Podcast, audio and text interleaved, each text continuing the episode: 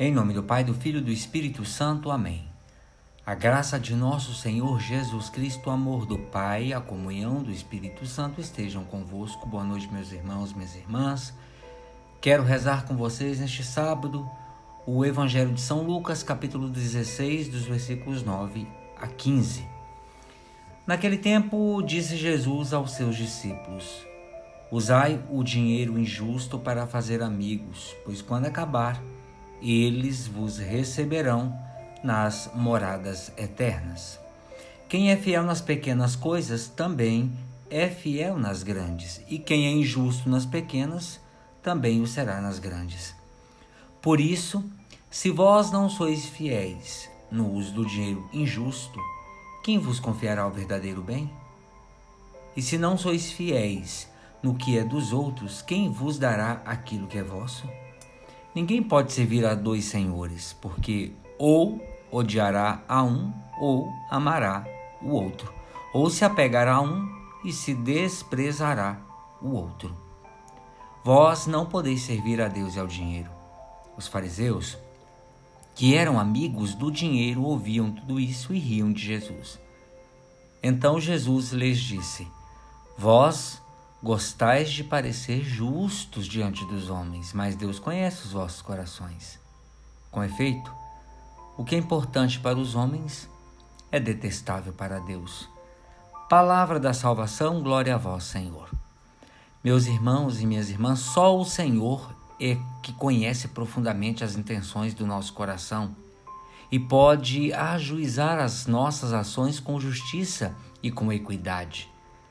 Enquanto aqui estamos, nós precisamos do dinheiro injusto para sobreviver. O dinheiro injusto é o dinheiro que compra as coisas passageiras, mas que não serve para nos comprar o céu. O modo como ganhamos esse dinheiro e como nós o usamos só poderá ser avaliado por Deus, que sonda os nossos corações e conhece a nossa verdade.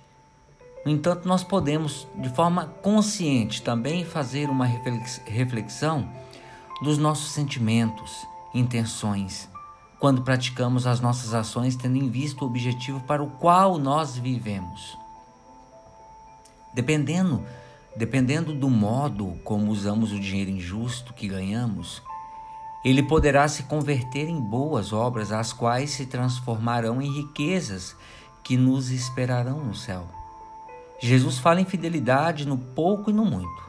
Ser fiel no pouco é ser leal a Deus com a relação, com relação à sua providência na nossa vida, empregar bem o dinheiro que ele nos propicia ganhar. A chave da nossa felicidade aqui na terra está na maneira é, como nos relacionamos uns com os outros, bem como na reciprocidade com que cultivamos o amor, mandamento maior da lei de Deus. Tudo mais os nossos bens materiais, a nossa bagagem intelectual e todas as coisas que nós adquirimos pelo trabalho, honesto ou desonesto, com esforço ou sem esforço, são apenas instrumentos que dispomos para desenvolver entre nós a vivência do amor. Nossas pequenas ações diárias, nós já demonstramos amor ou a falta dele. Às vezes, nós pensamos que seremos julgados ou julgadas apenas pelas grandes coisas que fazemos. No entanto, para Deus não importa o que realizamos, mas o caráter com que nós fazemos essas coisas. O que é importante para os homens é detestável para Deus, diz-nos Jesus. Desse modo, vejamos se, se o que tem sido tão importante para nós é abominável para Deus, porque ainda dá tempo de buscar a conversão. Meu irmão, minha irmã, você tem ajudado as pessoas que estão precisando? Porque passam necessidade? Senhor, que não temamos a pobreza nem desejamos, desejemos puramente a riqueza. Que não temamos a morte nem desejemos a vida, a não ser para a tua glória que não caiamos na ilusão de nos apoiar nas nossas forças, mas unicamente nos apeguemos à tua palavra. Porque tu és o nosso cajado, a nossa segurança, o nosso porto seguro. ainda que o mundo se torne um caos maior do que já é, temos na Escritura a bússola segura.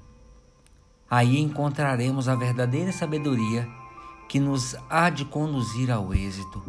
Aí encontramos a verdadeira luz que nos há de guiar com todos os nossos irmãos e irmãs para o dia sem ocaso. Amém. Ave Maria, cheia de graça, o Senhor é convosco. Bendita sois vós entre as mulheres, e bendito é o fruto de vosso ventre, Jesus. Santa Maria, Mãe de Deus, rogai por nós, pecadores, agora e na hora de nossa morte. Amém. Pela intercessão da bem-aventurada Virgem Maria de seu esposo São José, desça e permaneça sobre cada um de nós a bênção e a proteção de Deus Todo-Poderoso, Pai, o Filho e o Espírito Santo. Amém. Meus irmãos, minhas irmãs, tenham todos uma excelente noite de descanso. Fiquem com Deus.